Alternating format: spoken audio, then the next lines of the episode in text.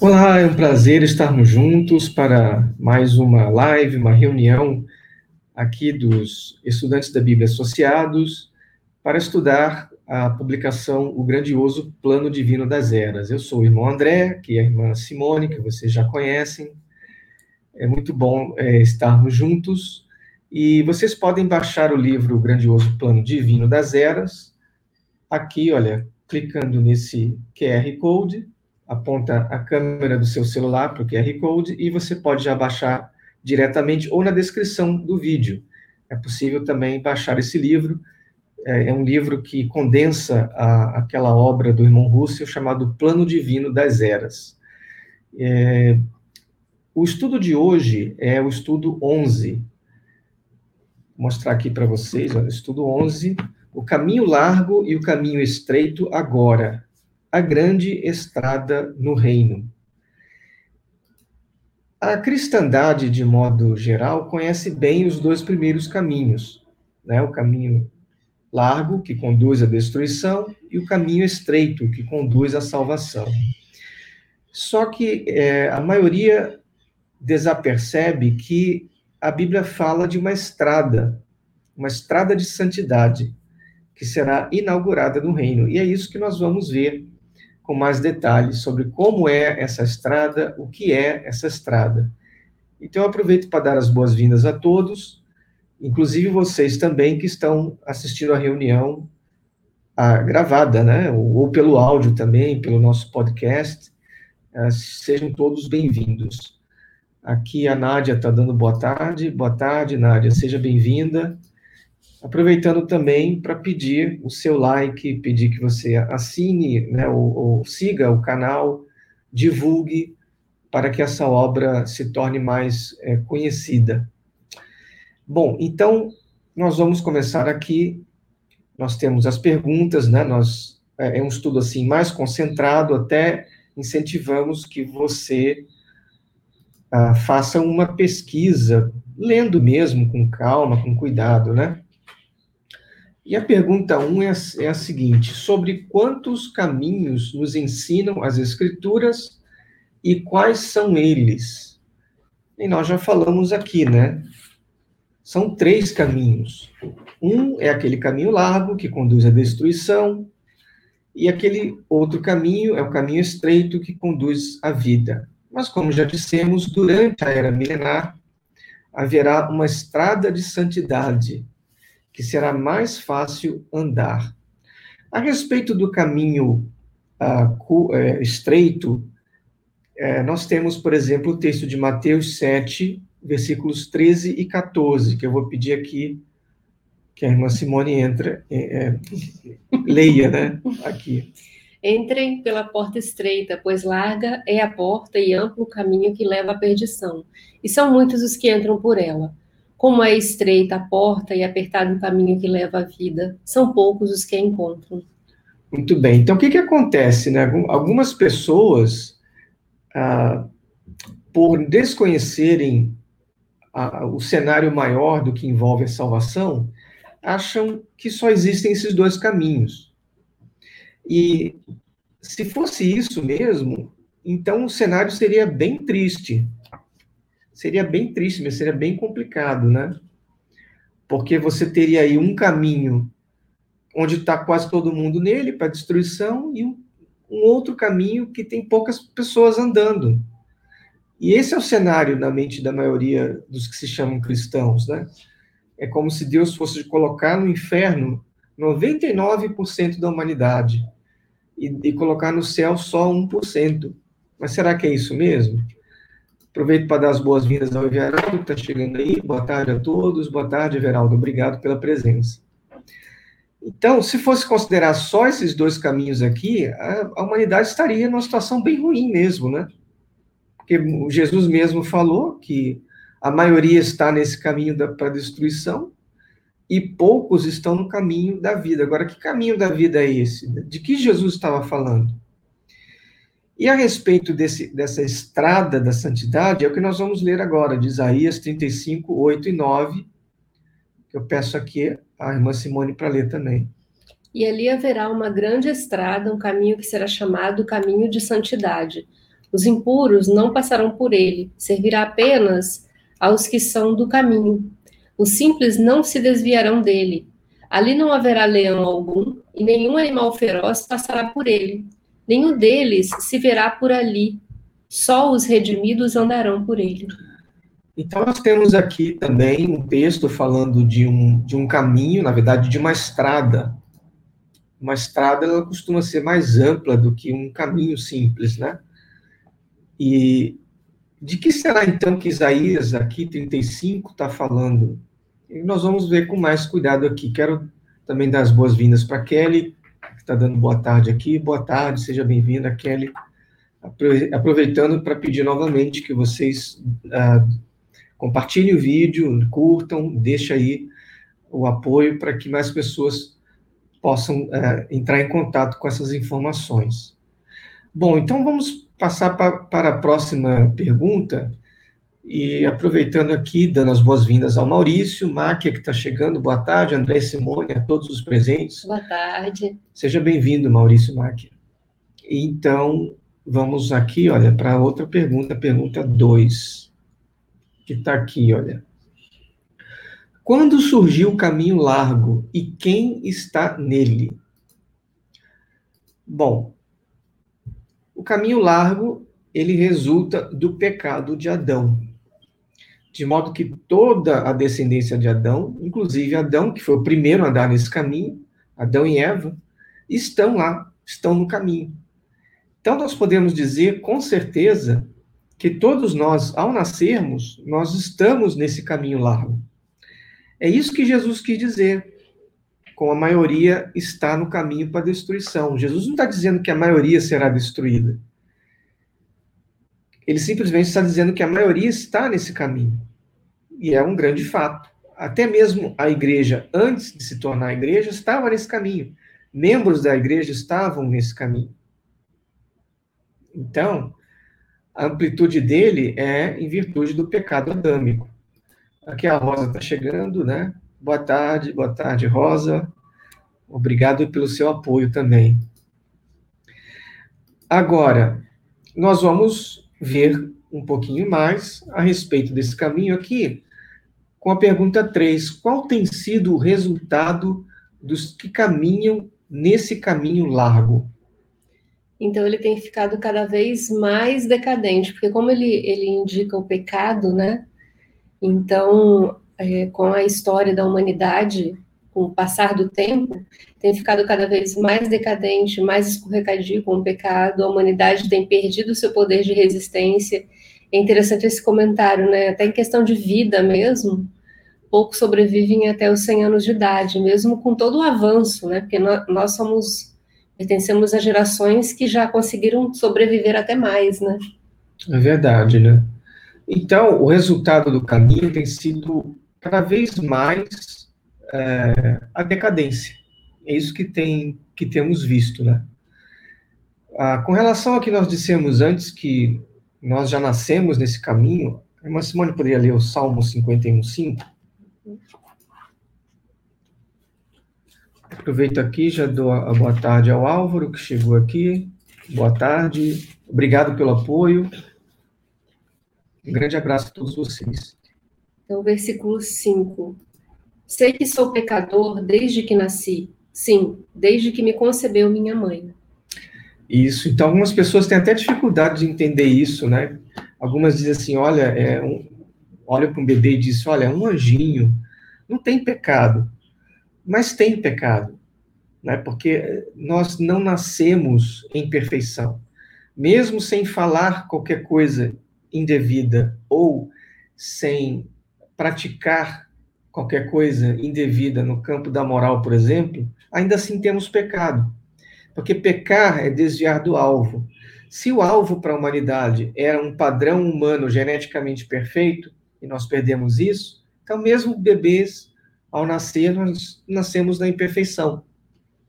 E o salmista estava correto, que ele peca desde o nascimento. Então, desde o nascimento, nós estamos é, nesse caminho largo que leva à destruição. Por que a destruição? Porque é o final mesmo do caminho, né? o ser humano ele vive alguns anos depois morre. e quando a humanidade herdou o pecado de Adão, herdou o pecado e a morte, né? Então, é o, esse caminho, essa estrada larga é a trajetória de, de viver como criaturas pecadoras, né? Não é exatamente a pessoa que... Porque no, no, no geral as pessoas acreditam em, e ensinam, né? Que a estrada larga e a estrada estreita você faz como uma escolha assim, se você vai servir a Deus ou se você não vai servir, se você vai fazer o certo ou se você vai fazer o errado. E na verdade tem a ver com seguir a Cristo e se consagrar, né? É, o que nós vamos ver agora, olha, eu vou ler aqui para vocês a pergunta 4. O que é o caminho estreito e quando foi inaugurado? Quem está nele? Tudo isso é a pergunta 4. Então, em resposta, vou ampliar aqui, olha. em tá resposta eu respondo. Em resposta, Simone responde. Então, o caminho estreito, ele não foi inaugurado, como diz aí, exatamente no, ao mesmo tempo que a estrada larga, né? Não. Porque durante muito tempo, até o, o, a morte de Jesus, era o destino de toda a humanidade estar na estrada larga e morrer no final, porque era o pecado original que, que originou essa estrada. Mas daí o caminho estreito veio e esse esse caminho estreito ele leva à vida espiritual imortal. Então é algo é, como é que se diz muito superior ao que a gente vive hoje, né? E ele foi inaugurado através da morte de Jesus, que abriu a oportunidade, né? Então a base está em Hebreus 10, 20. Tá, tá transcrito, tá transcrito aí, né? né? Novo vivo caminho. Que Jesus abriu um caminho novo e vivo. Então, como uhum. é que uhum. Jesus inaugurou ou abriu um caminho novo e vivo? Que caminho é esse que Jesus inaugurou? É o caminho estreito para a salvação. Mas aí temos que entender que salvação é essa? É a salvação que é oferecida para a igreja. É a vida e a imortalidade ser membro é, dos 144 mil, principalmente, ou como veremos mais à frente no estudo, é, uma, um, um, arranjo que o pai também fez para que alguns ah, não alcance a imortalidade, mas ainda assim alcancem o plano de existência celestial, como membros da grande multidão. Mas tudo isso foi novo. Até esse momento em que Jesus veio se entregou em resgate e morreu por nós, todos estavam no caminho largo que conduz à destruição. Então, os primeiros a saírem desse caminho largo são a igreja. Agora, se só a igreja fosse sair do caminho que conduz à destruição, então, de fato, aquilo que eu disse no início seria correto, que a vasta maioria da humanidade estaria perdida.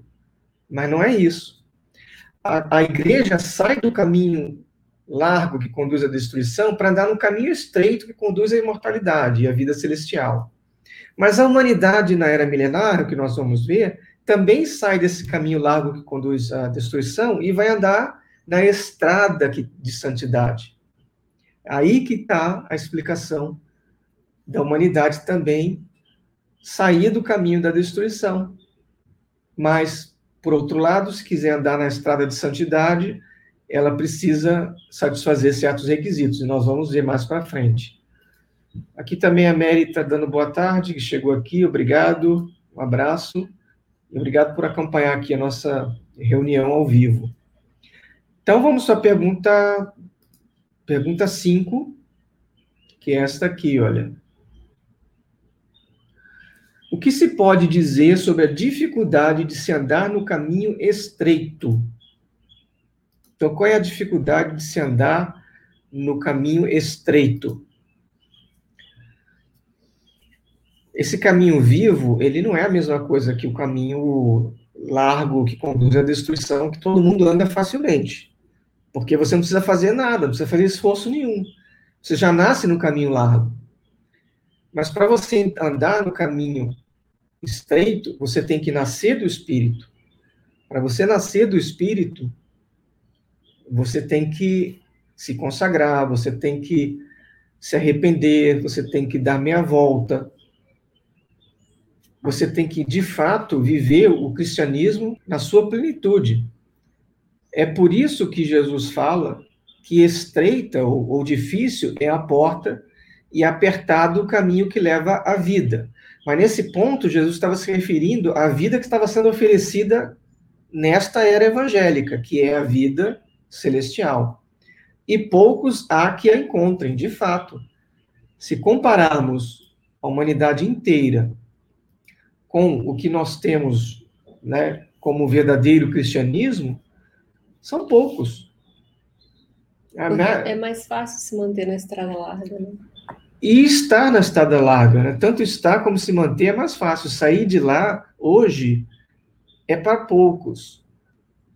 Porque será que todos estão dispostos a viver plenamente o cristianismo? Pensa bem, todos estão dispostos a lutar contra a carne? A, a, a rejeitar o mundo, a ir contra o diabo? O mundo inteiro caiu no poder do, do Inico, está na mão do, do Inico. Olha como é que é difícil ser cristão hoje em dia. E vai ficando cada vez mais difícil. Não é assim? Agora, então, que tem umas, umas mudanças, no, até na forma de falar, na forma de se. De, é, cada vez mais difícil expressar opinião sem entrar em conflito, né?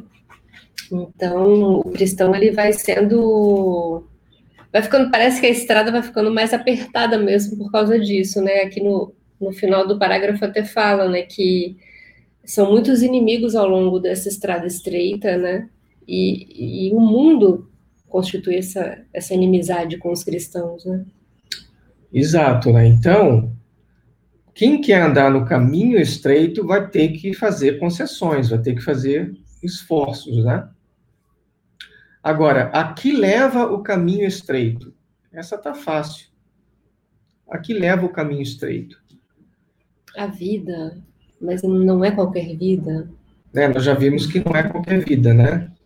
Porque é, até a, a possibilidade de vida eterna fica pequena, né? Diante da vida imortal, a vida ao lado de Jesus Cristo e do Pai, né? Exato, né? E de toda uma família de anjos e de toda uma família de outros cristãos que também deram suas vidas, né? Então você vê que o caminho estreito ele vai conduzir à forma mais elevada de vida, que é a vida espiritual imortal da natureza divina. Isso está muito além da nossa compreensão. É uma coisa assim que não dá nem para entender exatamente né, na, na, sua plenitude. Eu botando aqui, olha, aproveitando que já temos mais pessoas aqui conosco. As perguntas, né? Aqui, ó. Quem quiser já ir refletindo nessa pergunta aqui, a pergunta 7. O que se requer de quem caminha no caminho estreito? Que é o que nós vamos ver agora, né? O que se requer dos que caminham no caminho estreito? E eu já vou colocar aqui, já preparar aqui para colocar a próxima pergunta, 8, né? Nós hoje temos um estudo mais curto, mas não deixa de ser muito, muito proveitoso, né? Então, vamos lá aqui. Então, na pergunta 7, que é o que se requer de quem caminha no caminho estreito? Será que basta apenas crer? O que, que vocês acham? Basta dizer, eu creio no Senhor Jesus. E não faz mais nada. Continua vivendo uma vida né, de, de, de pecado, uma vida totalmente anticristã. Será que alguém assim, que só diz crer no Senhor Jesus, né, ou crer em Jeová, o que seja, pode realmente aspirar a ganhar imortalidade? Não é só vida eterna, não, é, é imortalidade no céu. Faz sentido isso? Você vê um anjo, por exemplo, já falamos, usamos esse argumento várias vezes antes, né? Satanás e o diabo. Só se tornou Satanás nos últimos seis mil, né, ou quase seis mil anos, que é mais ou menos o tempo que tem de existência da, da humanidade. Um pouquinho antes disso ele por bilhões de anos anteriores, ele é, era um anjo fiel, servindo na corte celestial, adorando a Jeová.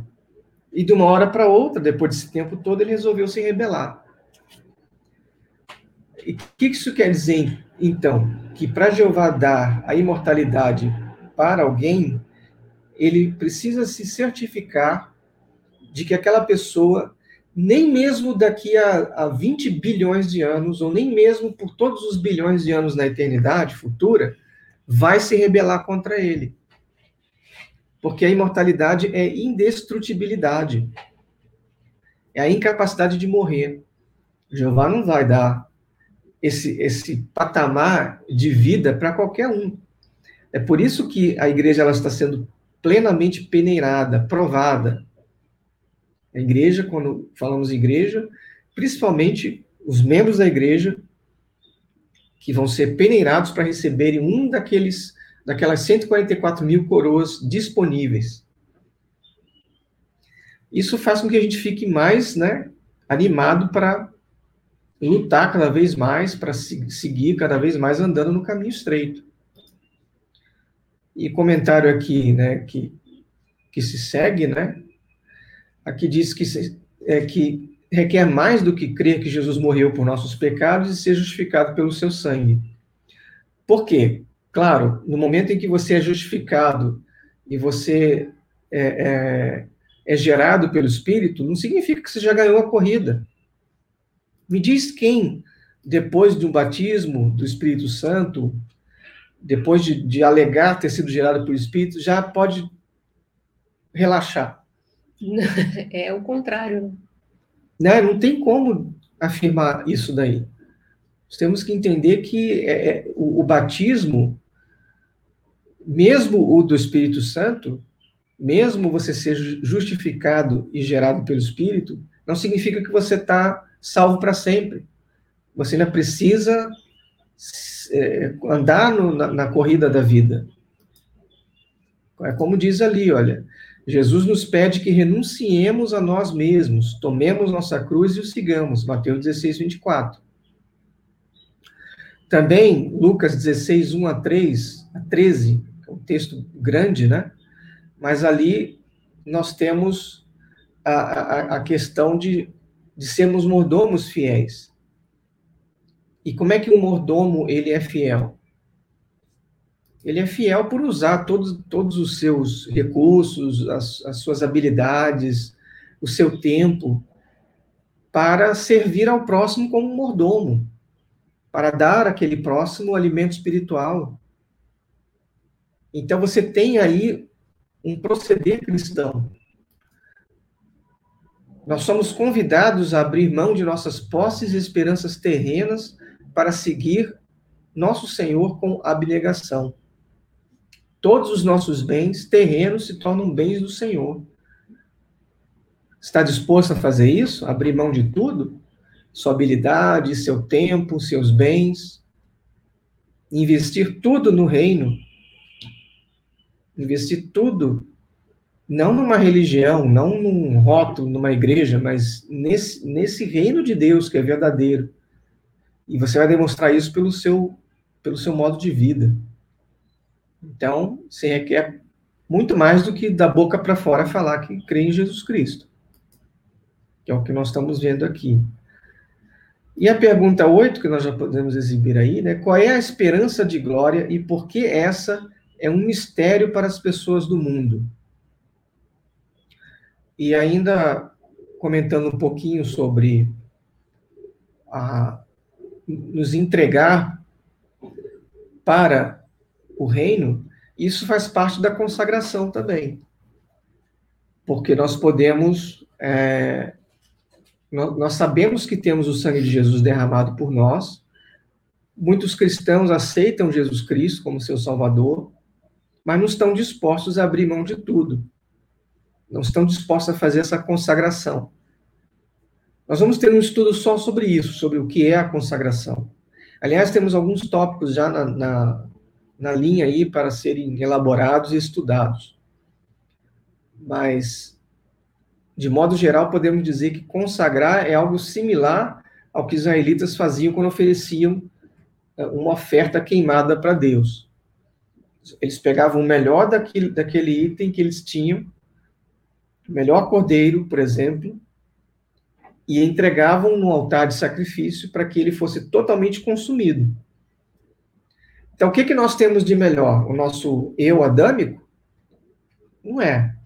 O que nós temos de melhor é o nosso eu perdoado, é a nossa vida futura aqui na Terra, qual, quais humanos perfeitos, que já foi garantida pelo sangue de Jesus.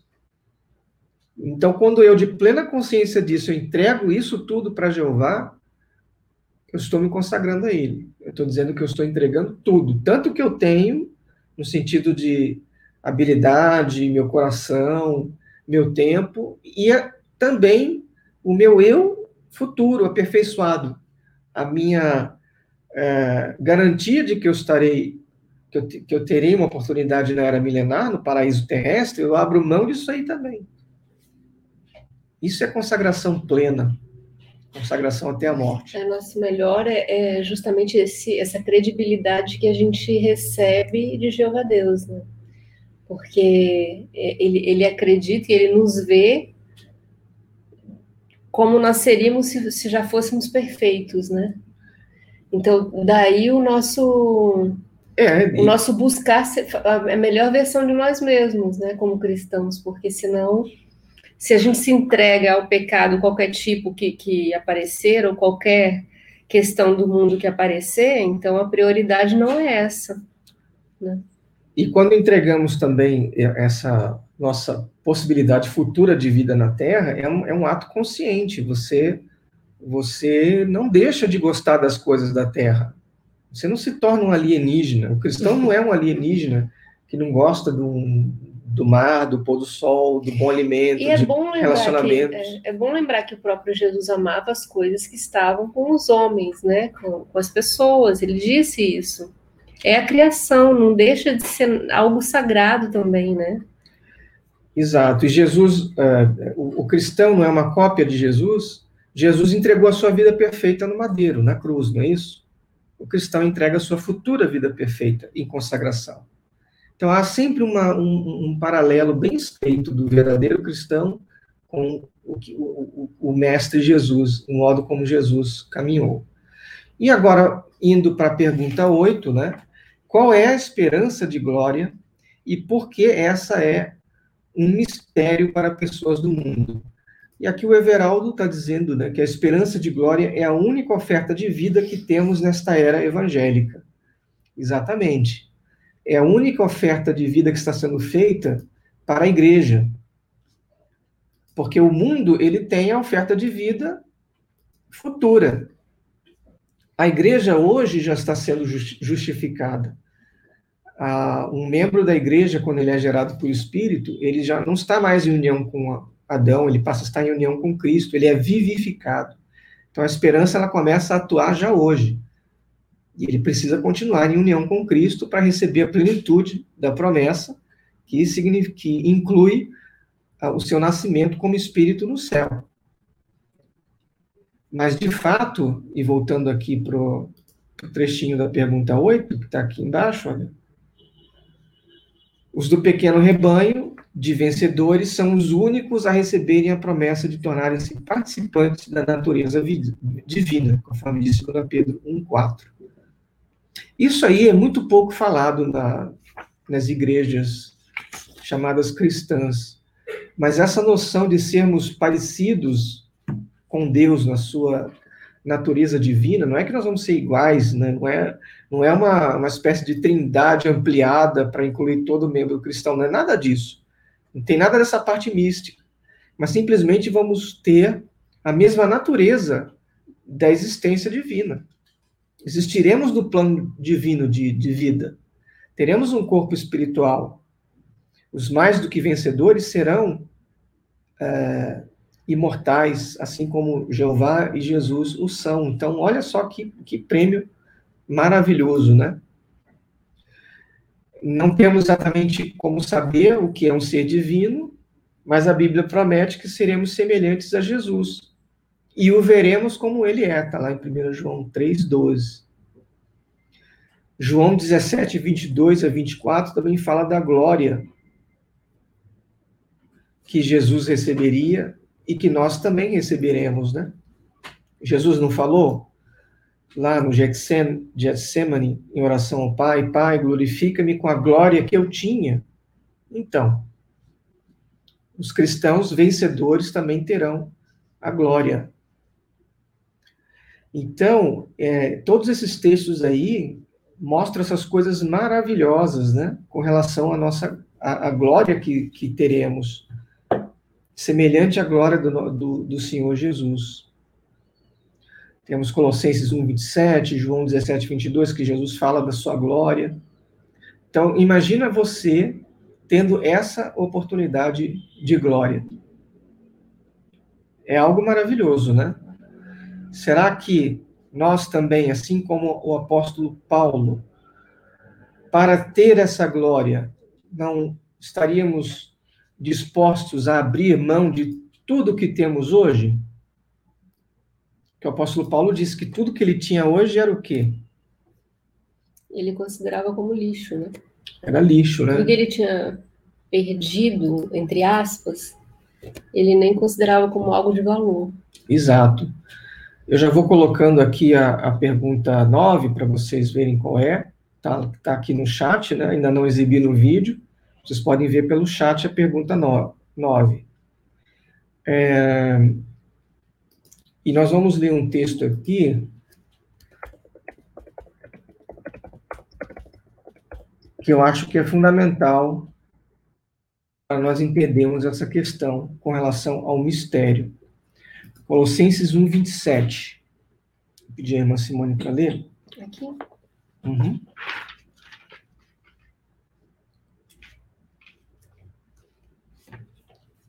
E por que que era um mistério? Vocês vão, vão, vão entender. 1,27. A ele quis Deus dar a conhecer entre os gentios a gloriosa riqueza deste mistério, que é Cristo em vocês, a esperança da glória. Exato. Então, por que que isso é chamado de mistério? Por que que é, é, é, é chamado de riquezas da glória desse mistério? Primeiro, porque eles não entendiam o que, que significava isso. Eles não entendiam que a igreja seria composta também de gentios, que os gentios seriam aceitos no corpo de Cristo. Então, uh, isso em si era um mistério. Mas também era um mistério essa noção do Cristo em vós, Cristo em vocês, ou Cristo unidos com vocês. É essa noção da igreja sendo um corpo de Cristo, uma extensão do corpo de Cristo, sendo que Jesus é o cabeça e a igreja são os membros, era um mistério para eles. Como é um mistério para a maioria da, dos da igreja hoje. É raro você encontrar alguém que, que tenha essa percepção, que, que entenda profundamente isso. Então, se temos esse mistério, se temos essa, é, esse mistério da glória, que é o Cristo em nós, olha que maravilha devemos fazer o máximo né, para obtermos essa, essa recompensa. Agora, a pergunta 9 é a seguinte: por que podemos chamar o caminho é, estreito de o caminho da morte? Por que, que esse caminho estreito é um caminho da morte? Não é que porque você não vai, vai perder a salvação, não é isso. É justamente porque para receber o prêmio final o sacrifício é a morte de cada um dos membros da igreja, né? Então, é como diz o parágrafo, visto que a vida atual está sob condenação em Adão, ela não pode ser sacrificada. O que é sacrificado é a vida humana perfeita que teriam recebido com a humanidade no reino. Isso é um detalhe, gente, muito profundo. Você não pode sacrificar a sua vida adâmica, que ela não tem valor nenhum. Você, em união com Adão, está em união com a morte. Não estamos falando aqui de vida física, não é, não é a minha vida física normal, mas é, é, é o meu conceito de direito a viver eternamente ou, ou, de, ou, ou não. Em união com Adão, eu não tenho direito à vida, por isso que a minha vida biológica morre. em união com Cristo, mesmo que o meu corpo biológico morra, eu tenho direito à vida. Porque Jesus me deu esse direito. É como, é como a morte do próprio Jesus Cristo, né? Jesus. Ele era perfeito e ele teria direito em carne a viver eternamente, naquela condição perfeita. Mas ele sacrificou. De modo similar, o cristão gerado por espírito, aos olhos de Deus, ele é perfeito. Ele tem esse direito à vida. E ele abre, abre mão disso também. Estão conseguindo entender como que é profundo essa questão? Por isso que os cristãos eles estão nessa estrada estreita, porque é muito difícil, é, estando no mundo, como disse alguns parágrafos atrás, né, com o diabo, com a imperfeição, com toda a situação, né, contra e ainda assim viver em santidade, né? Exato, né? Aqui o Hélio está dando aqui a boa tarde para boa, boa, tarde, irmãos. Boa tarde, Hélio. Obrigado aí por nos acompanhar. Grande abraço. Mas é bem interessante mesmo essa pergunta. Tem em mente que esse caminho da morte nem é a morte desse corpo hoje aqui, não. É a morte, porque ele sozinho já morreria de qualquer porque jeito. já é o destino dele. né? Só que a gente está sacrificando mesmo a vida eterna na Terra, né? O corpo perfeito que viria é, em seguida. Então, essa, essa vida é perfeita, esse direito à vida perfeita que é o sacrificado, né? Isso é muito interessante, né? E aí o nosso sacrifício se espelha, fica mais parecido com o sacrifício de Jesus, que sacrificou a perfeição, né? A perfeição que ele tinha de fato, enquanto que nós sacrificamos a perfeição atribuída pelo sangue dele. Engraçado que eu estava essa semana é, lendo, né, a, o Arauto, né, a revista que fala a respeito do sacrifício de Jesus Cristo, né, a celebração, e aí tem um parágrafo que fala justamente sobre todo, aí chama até de panaceia, né? Tudo o que Deus fez, toda a estrutura do plano para que a humanidade fosse restabelecida. E é verdade, né? Se a gente for parar para pensar em cada detalhe desse plano, ele é repleto de amor, né? E essa semana, né, André, eu estava falando com ele que tem um cântico que, como eram os testemunhos de Jeová, obviamente, muitos vêm à mente eventualmente, né? Eu não sei por que veio um à minha mente essa semana e eu fiquei arrepiada. eu falei, poxa, André, a gente falava sobre isso, né? Que é o que fala, né? Quem lhes dirá que morrerão. Ficou arrepiado no sentido negativo. Negativo. Eu cantava isso. Eu cantava isso como um louvor, gente, né? Mas quando você diz quem, quem lhes dirá que morrerão na guerra do Armagedon, então você está condenando a morte, né? E na verdade todo o plano de Deus ele quer conduzir as pessoas à vida, né? Restabelecer tudo que foi perdido. Só um comentário. Então, vamos aqui para a pergunta 10. Explica a diferença entre no trono e diante do trono. Quem está em cada um? É por isso que nós recomendamos que você leia com muito carinho, com muito cuidado, porque o estudo ele é muito mais profundo do que podemos abranger é, em tão pouco esse tempo. Esse tempo né? de estudo ele realmente é muito é muito pergunta e resposta, né? Mas os parágrafos eles têm muito mais informação. Né? Então, basicamente, a questão de estar no trono ou diante do trono vai ser o resultado daqueles que estão andando no caminho estreito. Se você foi gerado por espírito e está andando no caminho estreito, você tem basicamente três resultados possíveis. Ou você vence e você consegue chegar uh, no prêmio maior, você chega ao, ao fim desse, desse caminho, né? você passa pela porta estreita, mas chega no prêmio maior, que é o de reinar com Cristo e, portanto, sentando-se no trono com ele, fazendo parte dos 144 mil.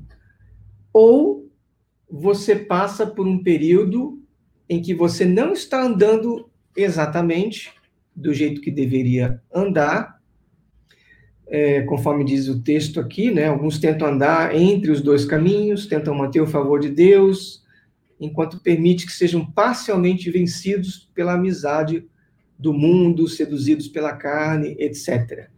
Esses daí, existe uma provisão de que eles passem por tribulações, ou conforme diz 1 Coríntios 5,5, né, sejam entregues a Satanás para a destruição da carne, para que o espírito seja salvo no dia do Senhor Jesus. De que modo? De que, se eles, ao passarem por essas tribulações, responderem positivamente, então eles são salvos para uma vida espiritual como a dos anjos. No entanto, não estão se sentando no trono com Jesus, mas esses estão não, diante do trono. Então, esses não recebem a imortalidade. Não recebem a imortalidade. Agora, quem é que está diante do trono? Apocalipse 7, 9 a 17 explica quem é que está diante do trono e vocês que já foram testemunha de Jeová vão ficar intrigados com isso, porque não é o que vocês pensam. 9, né? Isso, Apocalipse 7, 9 e 17. O que, que João viu? Depois disso olhei, e diante de mim estava uma grande multidão, que ninguém podia contar, de todas as nações, tribos, povos e línguas, em pé diante do trono e do cordeiro, com vestes brancas e segurando palmas, e clamavam em alta voz: A salvação pertence ao nosso Deus que se assenta no trono e ao cordeiro. Todos os anjos estavam em pé ao redor do trono, dos anciãos e dos quatro seres viventes. Eles se prostraram com o rosto em terra diante do trono e adoraram a Deus, dizendo: Amém. Louvor e glória, sabedoria, ação de graças, honra, poder e força sejam ao nosso Deus para todo sempre. Amém. Então um dos anciãos me perguntou: Quem são estes que estão vestidos de branco? E de onde vieram? Respondi: Senhor, tu o sabes. E ele disse: Estes são os que vieram da grande tribulação e lavaram as suas vestes e as alvejaram no sangue do Cordeiro. Por isso eles estão diante do trono de Deus e o servem dia e noite em seu santuário. E aquele que está sentado no trono estenderá sobre eles o seu tabernáculo.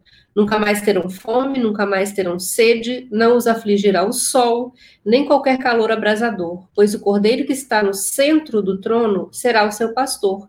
Ele os guiará às fontes de água viva, e Deus enxugará dos seus olhos toda lágrima. Bom, então aí você tem a descrição com relação à grande multidão, que as testemunhas de Jeová colocam essa cena toda na terra. Só que claramente aí fala que eles estão diante do trono e que estão no santuário. A Bíblia fala claramente também em Apocalipse que o santuário de Deus está no céu. Então, se eles estão no santuário, então eles estão no céu.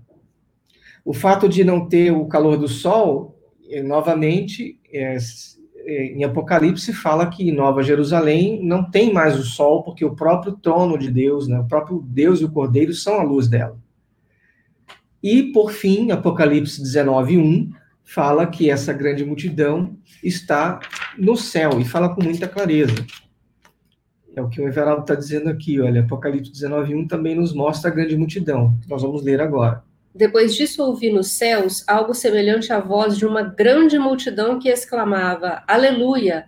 A salvação, a glória e o poder pertencem ao nosso Deus. Então vocês veem que primeiro que aí ali diz que uma grande multidão no céu não pode ser uma multidão de anjos porque eles estão agradecendo pela salvação.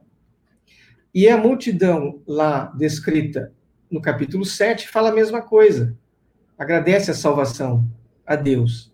Então, nós estamos, na verdade, falando de, da mesma grande multidão. E esta grande multidão está no céu. Então, isso foi uma revelação posterior à igreja. Porque a igreja sabia que a terra seria um paraíso. Há textos lá em Efésios que diz né, que obedecer aos pais para que perdures na terra. É, eles sabiam que a terra seria, voltaria a ser um paraíso. A vida celestial foi a novidade, foi o caminho inaugurado. Agora, o que eles não sabiam é que, além dos 144 mil, haveria uma outra classe de cristãos que seriam salvos pela misericórdia de Deus. Seria essa classe que hoje anda no caminho estreito, mas namora com o mundo. ela está tentando andar em dois caminhos. Então, ao passo que não é alguém que abandonou totalmente a Deus e foi para o caminho, voltou para o caminho da destruição, uh, mas o próprio o Pai Celestial precisa, de, de algum modo, purificar, refinar esse tipo de pessoa. E essa, esse refinamento vem pelas tribulações, pelo fogo da tribulação. Não vou me aprofundar muito, porque teremos um estudo só sobre isso. É, mas aqueles que, por meio do fogo, por meio da tribulação, conseguiram lavar as suas vestes, e note que nós só recebemos uma veste de justiça quando somos gerados pelo Espírito. Se não somos gerados pelo Espírito, estamos na condição adâmica. Então, ali, esse texto refere-se a cristãos que foram justificados, foram santificados, receberam as vestes, eh, os mantos de justiça de Jesus e mancharam esse, esse manto. E aí, depois, pelas tribulações que receberam, pelo fogo da tribulação, eles purificaram e lavaram no sangue do Cordeiro novamente. Por isso, não estão na posição principal, que é a de reinarem com Cristo, a de receberem a coroa da glória, honra e imortalidade. Mas estão no plano espiritual, celestial, são como os anjos. Olha que profundidade, hein? Já vou colocando aqui também a próxima pergunta. Só um minutinho. Para começarmos a refletir aqui.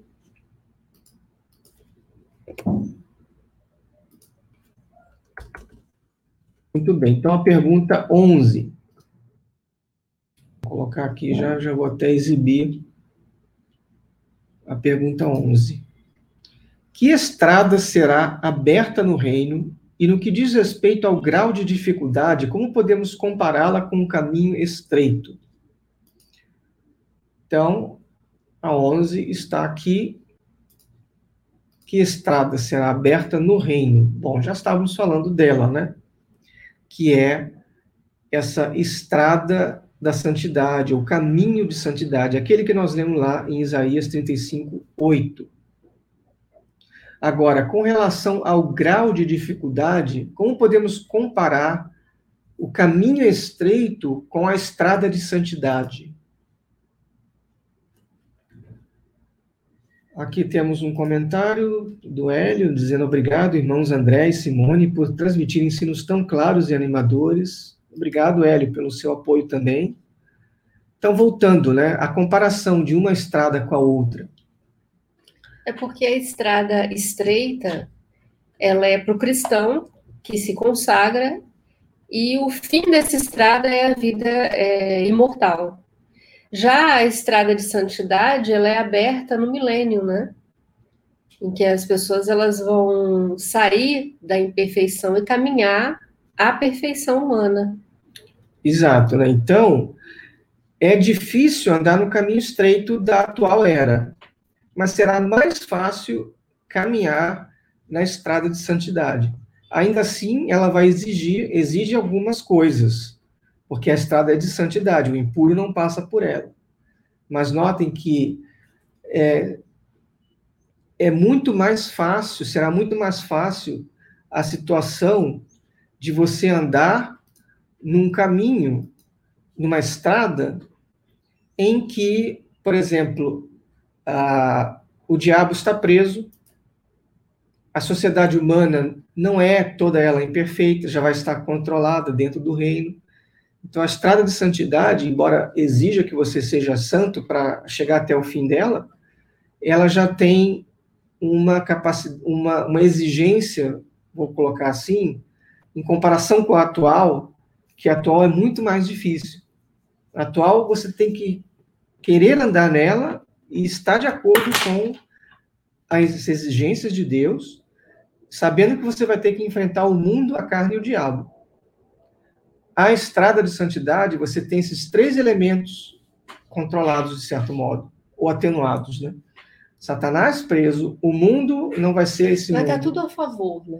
Bem mais vai a favor. Vai estar tudo a favor, porque até a própria pessoa ela já vai estar saindo da situação de imperfeição, vai ter seu, seu, seu pecado já foi pago.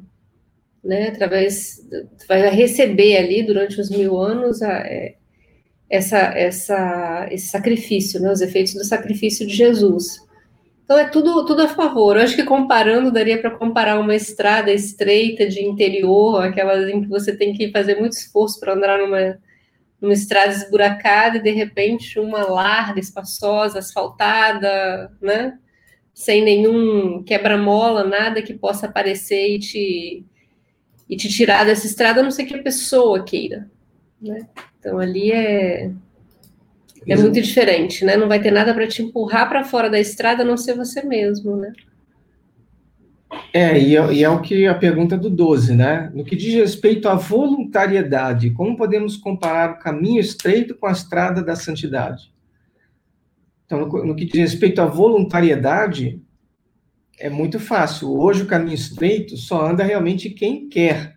É preciso entender primeiro, chegar a esse ponto de, de entendimento, fazer o que é preciso fazer, né? Que é se entregar de verdade, né? Colocar o reino em primeiro lugar e seguir na estrada estreita, suportando toda e qualquer coisa que, que, que vier para atrapalhar a continuidade desse, dessa caminhada, né? E, é, e parte de algo voluntário. Agora, a diferença aqui, olha, na estrada de santidade, nessa grande estrada que será aberta, o obedecer não vai ser uma opção, vai ser uma obrigação. Por quê? Porque você só vai continuar nela se você obedecer. Obediência compulsória. Teocracia. Na estrada da, na estrada da santidade, nessa grande Por estrada da, da, santidade. Aí alguém pode até falar, ah, mas, meu Deus, quanta injustiça.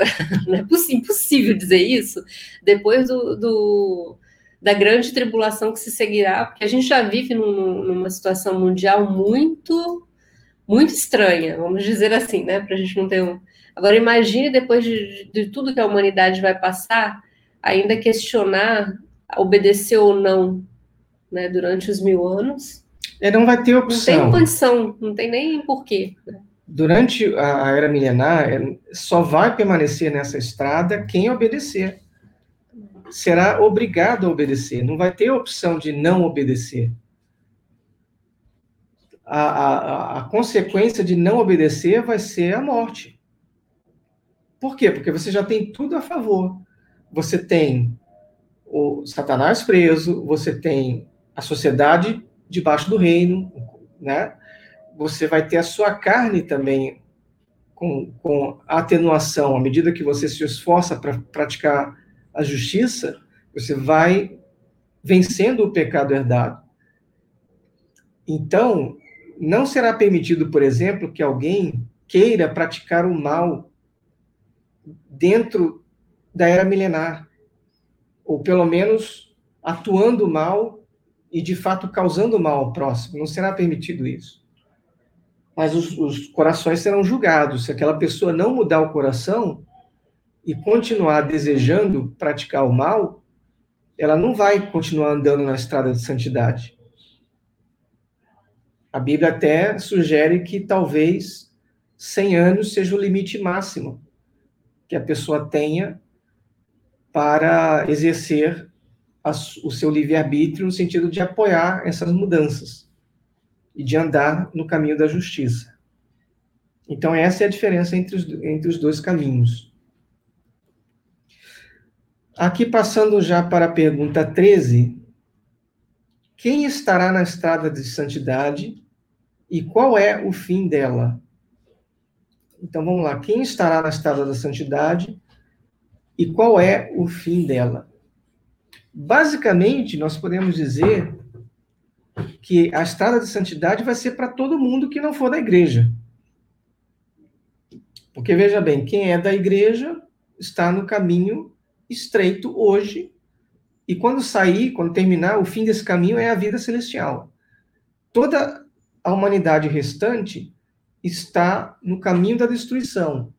Porém, por causa do sangue de Jesus, ao ser inaugurada essa era milenar, ele vai passar, essa pessoa, a humanidade que não for da igreja, vai passar a estar nessa estrada de saída do pecado e da imperfeição E todos os dispostos vão continuar andando rumo à santidade.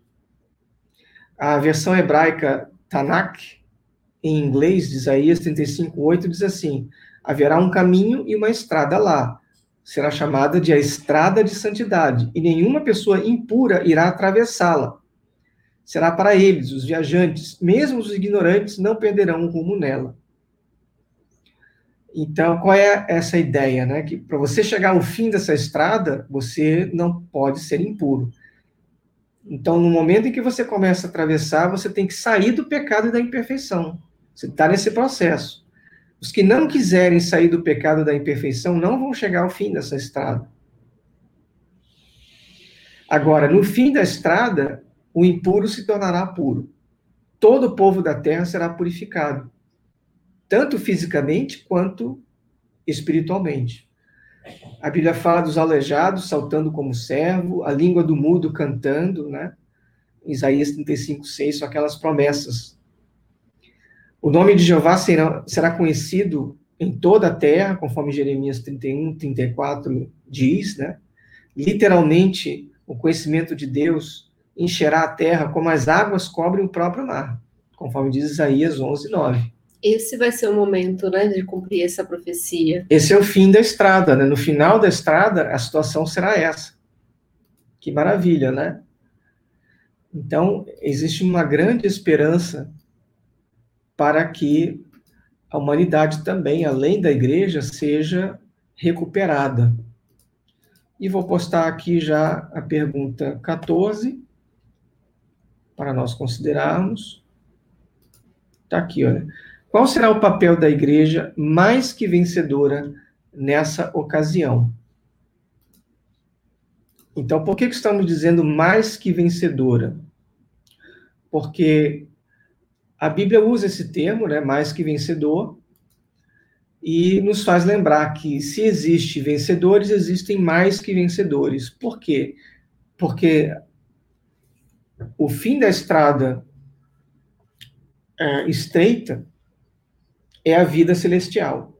Dentre esses que chegarão na vida celestial, haverá alguns que serão mais do que vencedores, que são os 144 mil, que receberão cada um uma coroa para sentarem no trono junto com Cristo. Então, o papel da igreja mais que vencedora será esse daí, olha, de servirem como sacerdócio real 1 Pedro 2,9 fala da nação santa, sacerdócio real, né? A Bíblia fala em Apocalipse que serão reis e sacerdotes.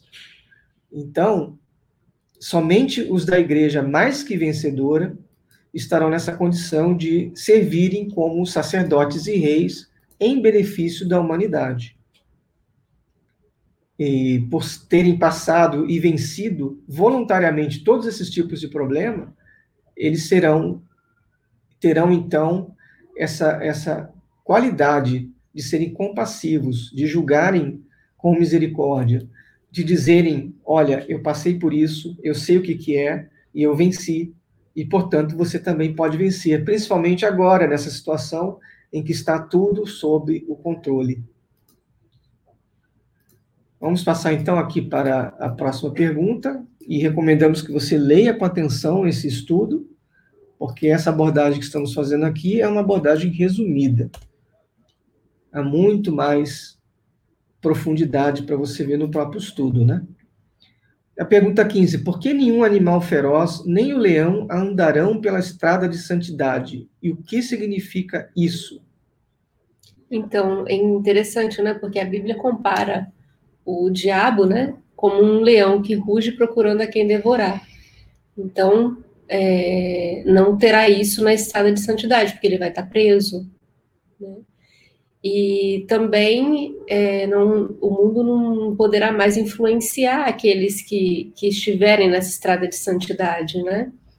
Então, é, qualquer empecilho, qualquer é, problema será retirado, né?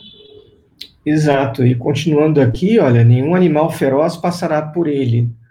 Ou seja, compara com governos animalescos, mega instituições organizadas, para promover os interesses egoístas de indivíduos em prejuízo do bem geral.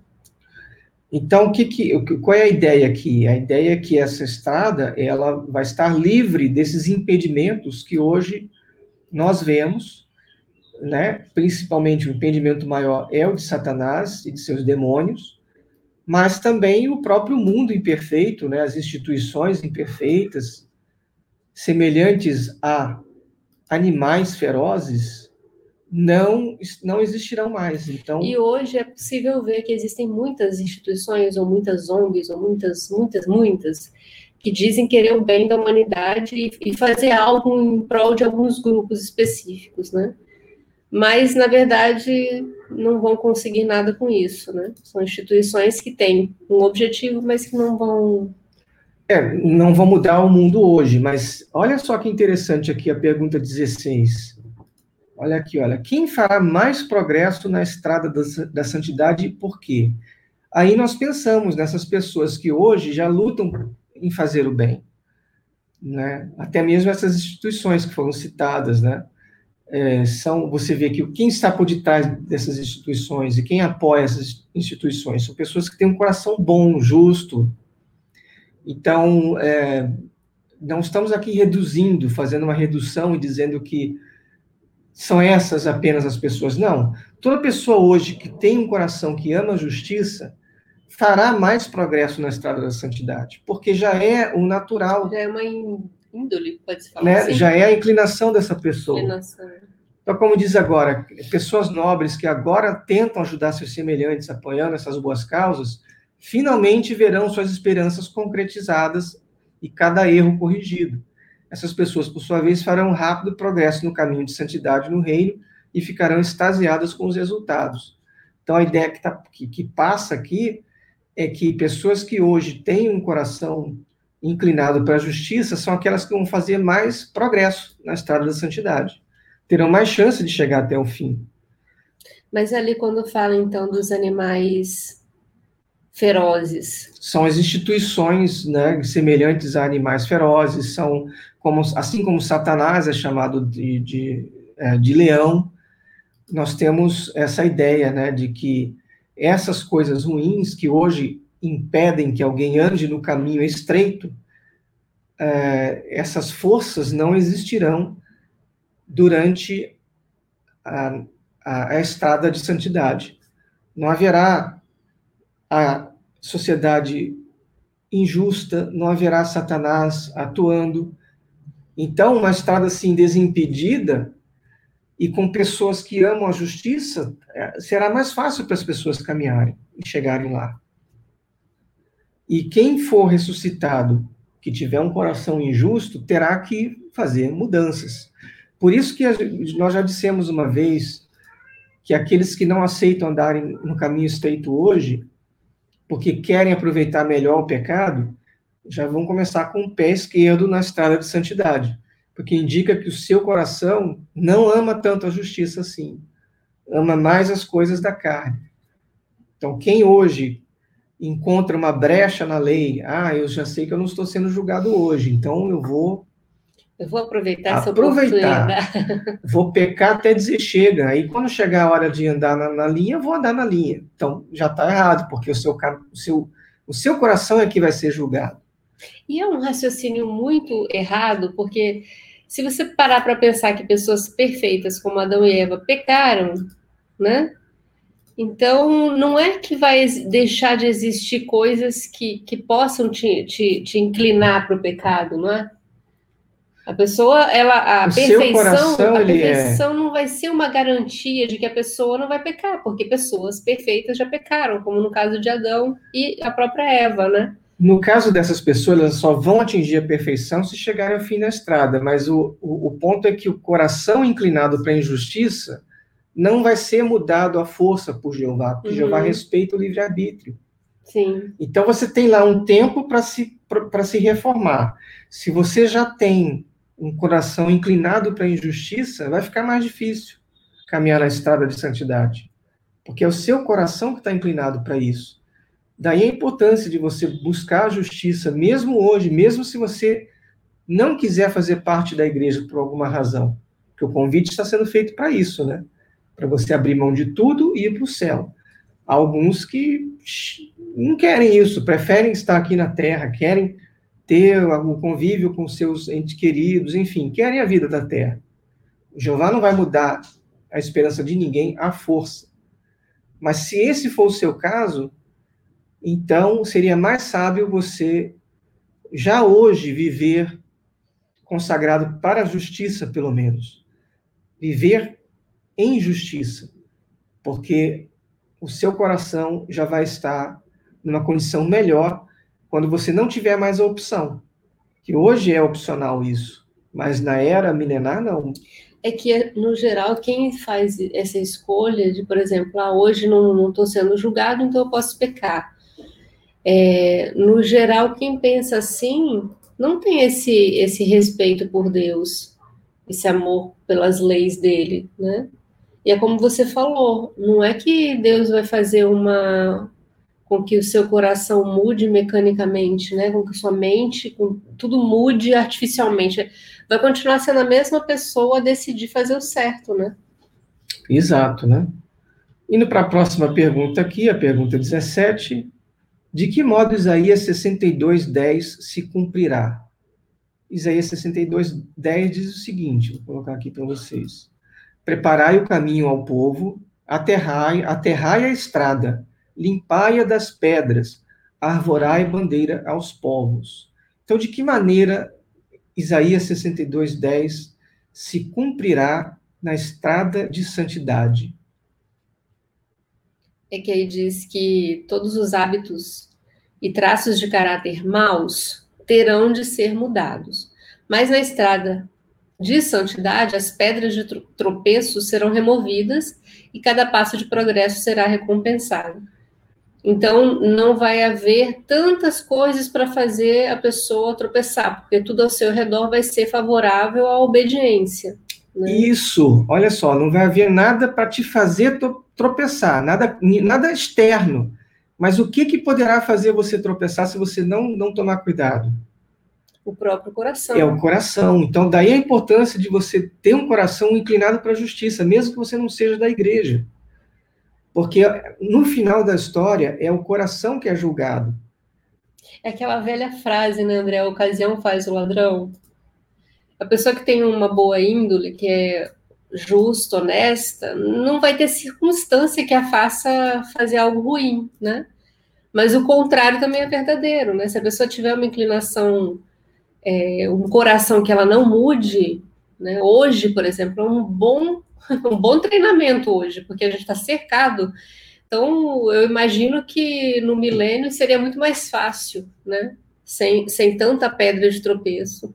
Sem dúvida, né? E a última pergunta desse estudo maravilhoso: qual será o resultado do sacrifício de Jesus? Então. Como é maravilhoso que o sacrifício de Jesus tenha proporcionado um resgate por todos. Embora o atual caminho estreito possa ser difícil, ele testa e prepara o pequeno rebanho para restaurar o mundo inteiro à perfeição. Então, que maravilha, né? O sacrifício de Jesus é por todos. Pela igreja agora, que está no caminho estreito, voluntariamente. Esse caminho estreito, ele é pedregoso, ele é íngreme, porque ele tem todos esses obstáculos. É o contrário do que diz a estrada de santidade, que tu, todas as pedras vão ser Serão retiradas. removidas. Né? Então, já está cheia no caminho estreito. O caminho estreito hoje tem Satanás para impedir, tem o um mundo satânico, as megas a nossa corporações. Carne tudo... aflorada pelo que está no entorno. Né? Por isso que a recompensa de quem chega ao final do, do caminho estreito é maior. Agora, para quem vai estar no caminho da santidade, o caminho vai estar mais é, suave, aplainado, sem essas mais é, favorável, né? mais favorável, né? Sem essas coisas que hoje impedem e como é bom saber que o desejo do pai não é matar destruir, né? pessoas, né? destruir, não é o lado negativo, né? não é o. Como o André sempre me chama atenção mesmo, porque às vezes a gente é tão acostumado a falar ah, a vinda do Armagedon. Pensa na vinda do reino, né? Que tem que ser o pensamento positivo, né? e não negativo, porque o plano de Deus é para um resultado favorável. Sem dúvida. E temos aqui um testemunho aqui do Everaldo. Olha que comentário bonito. É tão bom quando a gente lê comentários assim. Ótimo estudo, muito claro. Mesmo vendo que a estrada da justiça e santidade é mais favorável, eu estou disposto, desde já, a caminhar pelo estreito. E outro comentário bonito aqui também, o do Hélio. Entrai pela porta estreita, disse é. Jesus. Isso, o convite do, do estreito está aberto hoje, né? E é, quem se dispõe a andar no caminho estreito hoje, for mais do que vencedor, estará lá entre os 144 mil, ou entre os da grande multidão, é, se forem selecionados, né, se passarem pela prova de fogo. E sabe, nós já tivemos a experiência é, de observar uma pessoa que falava em andar hoje na estrada da justiça, né, André? Que não, que era uma pessoa, é uma pessoa, né, extremamente bondosa, amorosa e, e falava sobre isso, andar, que preferia andar no caminho da justiça e ajudar no reino aqui. Mas é impossível a pessoa, com o passar do tempo, né, André, não não não desejar também, porque ela vai caminhando nessa estrada hoje, já buscando fazer seu melhor, e ela vai entendendo o que é esse convite, né, de, de se consagrar, e também passa a desejar isso, que foi o que aconteceu com essa pessoa e algo que nos deixou muito felizes, né? Você vê as pessoas é, é, mudando é, o posicionamento de acordo com o que vai aprendendo, entendendo. Inclusive, nós, no, quando fizermos esse estudo sobre a consagração, faremos também sobre a consagração para a justiça. Para entender melhor, né, para não ficar confuso. Então é isso, meus queridos, nós estamos aqui chegando ao fim desse estudo maravilhoso sobre o, a, o caminho estreito, o caminho largo da destruição e a estrada, ou a grande estrada de santidade. Nós vamos nos despedindo aqui de vocês. Aqui o Hélio está dizendo, né, uma boa semana a todos. Muito obrigado, Hélio. É, obrigado a todos vocês que acompanharam o estudo ao vivo, vocês que também estão ouvindo a posteriori. A Rosa Santana, obrigado, amigos, por esse estudo tão profundo. Obrigado, Rosa, pelo seu apoio. E se ficou alguma dúvida, pode rever. Como o André falou várias vezes, lê a matéria inteira, ela está nesse nessa revista aqui, né? Um, no livro O Grandioso, o Grandioso é, Plano Divino das Eras. É a lição 11 e tem muito mais informação, né? Exato, né? E vocês que querem é, conhecer mais sobre os estudantes da Bíblia, tem o nosso grupo do Telegram, tá aí, olha, é B Associados, underscore grupo, é, dá uma, uma visita, nos visite lá no grupo que está tá muito interessante, é um grupo de perguntas e respostas, também é um grupo de comunhão para a gente estar tá, dia a dia trocando é, assuntos espirituais.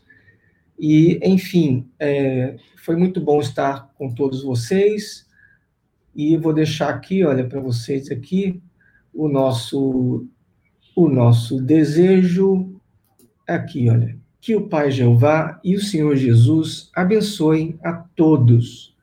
Tá bom? Muito obrigado.